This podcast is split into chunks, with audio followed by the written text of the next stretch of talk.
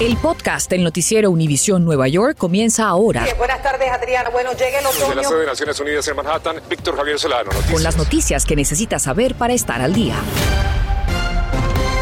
Buenas tardes, gracias por acompañarnos. En la víspera de la fecha límite para que los bomberos y otros trabajadores municipales de la ciudad de Nueva York se vacunen contra el coronavirus, después que un juez les negara la demanda, cientos salen a manifestarse contra el mandato. Alejandro Condi nos explica por qué esto podría desatar una crisis de salud pública y qué hace la ciudad para evitarlo.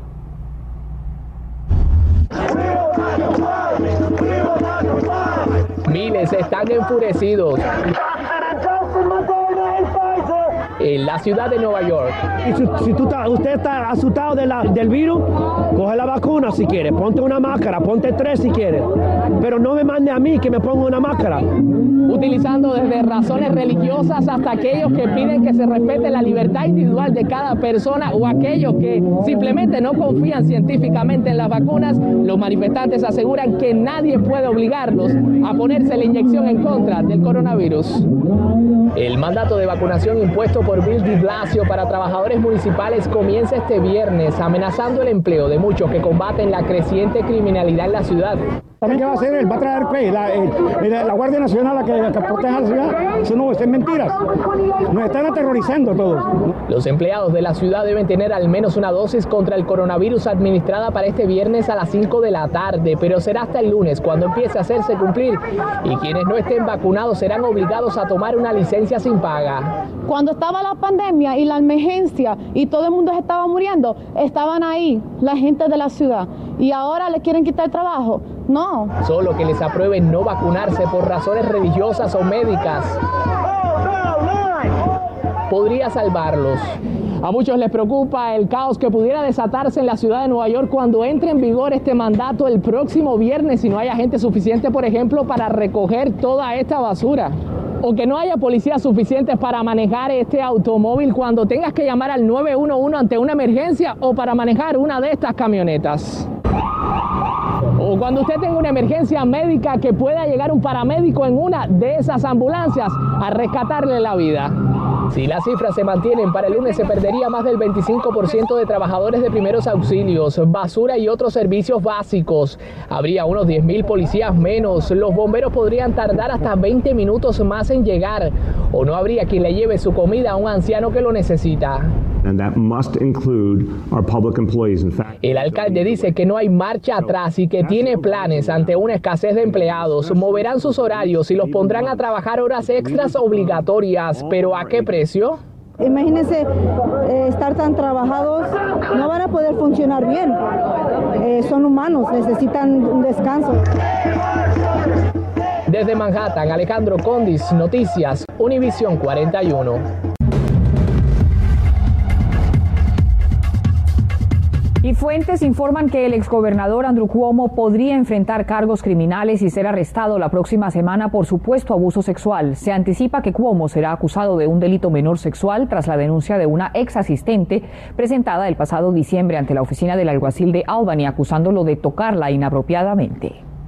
Bueno, y en este mes de la concientización sobre la violencia doméstica siguen los eventos en apoyo a las víctimas y sobrevivientes. Y en vivo desde Harlem, donde en estos momentos se lleva a cabo una marcha, Filippo Ferretti nos dice por qué se realiza esta demostración y qué recursos hay disponibles. Adelante, Filippo, cuéntanos.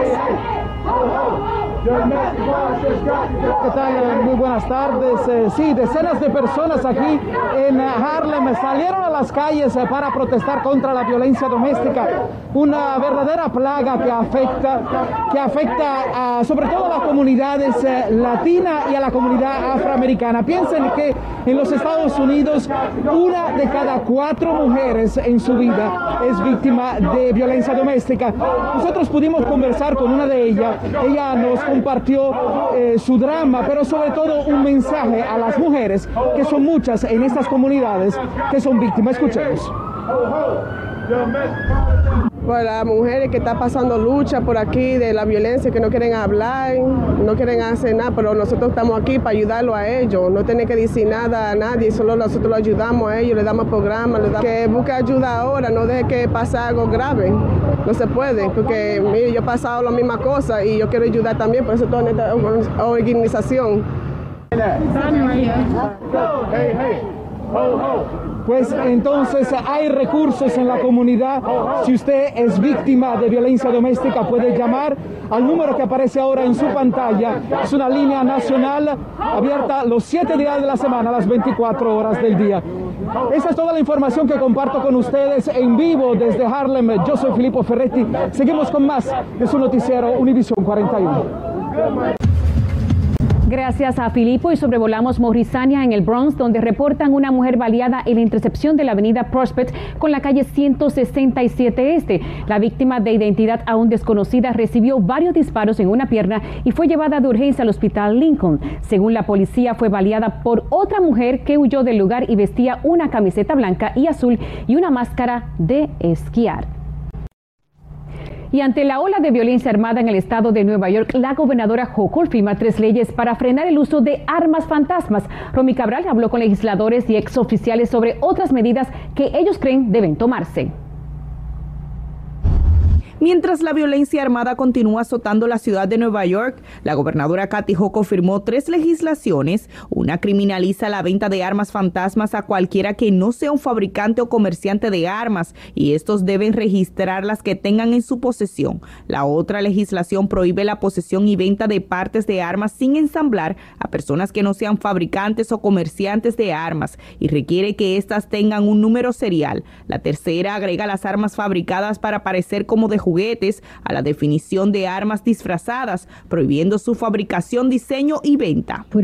Con estas leyes se está poniendo fin a formas de desobedecer la ley, teniendo partes de armas para ser usadas ilegalmente, dijo la gobernadora al hacer el anuncio. A pesar de anunciar programas para combatir el crimen y endurecer el porte de armas, los esfuerzos del Estado no han reducido los tiroteos. Según el Departamento de Policía de la Ciudad de Nueva York, en lo que va de año se han registrado 23 tiroteos más en comparación al mismo periodo en el 2020. Legisladores indican otras medidas necesarias para frenar el uso de armas. Tenemos que hacer una estrategia diferente. Tiene que estar um, empujando más policía trabajando directamente con la comunitaria para hacer, hacer aseguraciones. Y cuando hablamos de estos programas que están trabajando con los jóvenes y, tratando de, de, interrumpir la violencia, en realidad el, dinero no ha llegado todavía. El mejor programa para combatir el crimen es el desarrollo económico. A las personas que tengan trabajo, eh, eh, tener eh, servicios en nuestras comunidades para combatir el trauma, para combatir el desempleo. Otros atribuyen la ola de tiroteos a la reforma de fianza y creen que hasta no hacer cambios en el sistema de justicia los programas implementados no darán suficientes resultados. Con esta nueva reforma son más de 400 crímenes que se agregaron a esta lista donde estas personas eh, van para la calle eh, eh, esperando a ver el juicio. ¿Qué quiere decir eso? Más criminales en la calle. Las nuevas leyes contra las armas fantasmas entrarían en efecto en 118 días. Desde Albany, Romy Cabral, Noticias, Univisión 41. Estás escuchando el podcast del noticiero Univisión Nueva York. Muchas gracias a Romy. Y precisamente la violencia armada en la ciudad de Nueva York es uno de los temas que tocamos hoy en la primera parte de nuestra entrevista con el aspirante demócrata a la alcaldía, Eric Adams, teniendo en la mira las elecciones del próximo martes. Adams estuvo con nosotros en las aceras de Brooklyn y aquí está la primera parte de nuestra entrevista. Hola. Bienvenido. Thank you very much, Mr. Adams. Bueno, candidato Adams, en primer lugar, usted obviamente fue capitán de la policía de Nueva York. ¿Cuál es su mejor arma para combatir la violencia que vive hoy día New York? Uh, Número uno, confianza.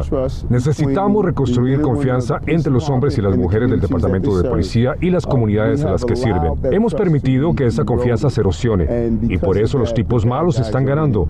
Luego, vamos a restablecer una unidad solo antiarmas. Vamos a llevar a cero las armas de fuego. Vamos a acabar las pandillas que están provocando buena parte de esta violencia armada. Ya veremos que las personas se sentirán seguras de volver a salir y retomar el control de la ciudad. ¿Cómo piensa acercar aún más esa relación entre el Departamento de Policía de Nueva York y la comunidad hispana?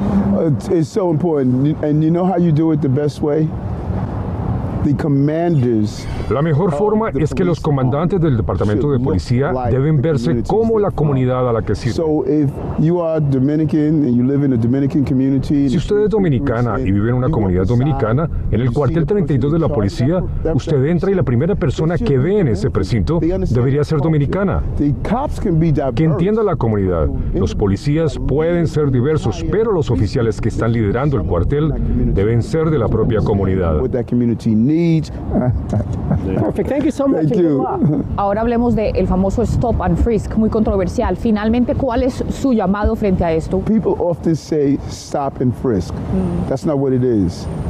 It's stop la gente dice detención y cateo, pero de eso no se trata.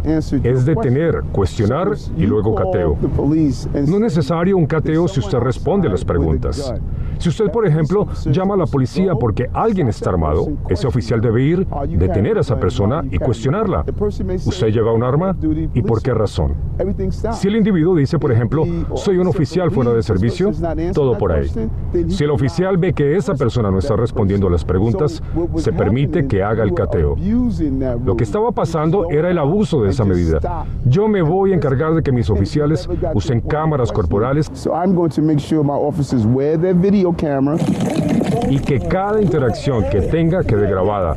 Y vamos a determinar si rompieron las reglas o no.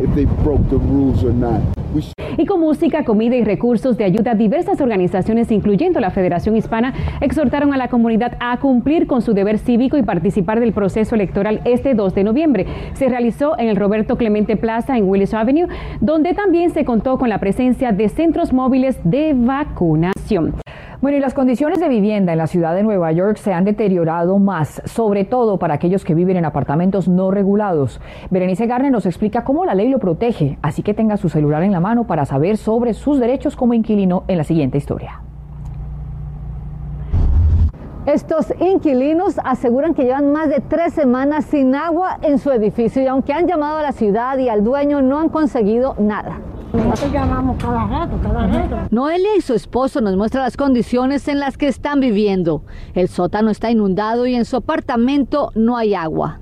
Se rompió un tubo, ella lo dejó, no viene a chequear, no viene a cobrar gente, no viene a hacer nada. Sin poder bañarse ni cocinar, viven de la caridad de los vecinos. Ya me tiene los galones de agua y yo voy y los busco. ¿Han llamado al 311? Sí, han venido. En la ciudad de Nueva York todos los inquilinos tienen derecho a tener agua, calefacción, electricidad y gas. Génesis de la organización Tenants and Neighbors asegura que para conseguir que un casero negligente le haga los arreglos, debe comenzar por notificarle por escrito. Si el propietario no hace nada, entonces el próximo paso sería notificar a la ciudad de Nueva York llamando al 311. Ellos entonces mandarán un inspector de HPD y esto ordenará al casero que haga los arreglos que estén violando el código de vivienda. Si esto no se arregla, el próximo paso sería tomar eh, el caso a la Corte de Vivienda, donde el inquilino puede demandar al propietario por falta de reparaciones y falta de servicios básicos. En casos como este de emergencia, la Corte le dará una cita lo más pronto posible y al casero entre dos a cuatro semanas para que haga los arreglos. Y si no los hace, les dará multas. Lo máximo es 25 eh, mil dólares le sale más caro pagar las multas que, que hacer las reparaciones. Y si vive en un apartamento de alquiler regulado, no piense en irse mientras que hacen los arreglos porque podría perderlo. Los caseros no están obligados a volver a rentar a la misma familia. No hay ninguna ley que les obligue. Estaba aquí, está. O sea, ¿qué es lo que cree que quiere la dueña? Sacarnos. Eso es lo que ella quiere. Y le damos compren y ella que si no queremos que nos mudemos porque ya no va a arreglar nada. Ellos ya tienen una cita pautada con un abogado quien les ayudará a llevar este caso a la corte. En Brooklyn, Berenice Garner, Noticias Univisión 41.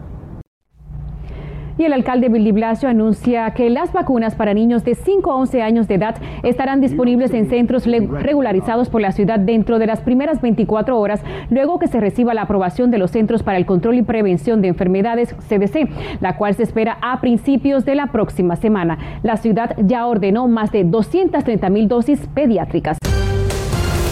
Gracias por escuchar el podcast del noticiero Univisión Nueva York. Puedes descubrir otros podcasts de Univision en la aplicación de Euforia o en univision.com diagonal podcasts.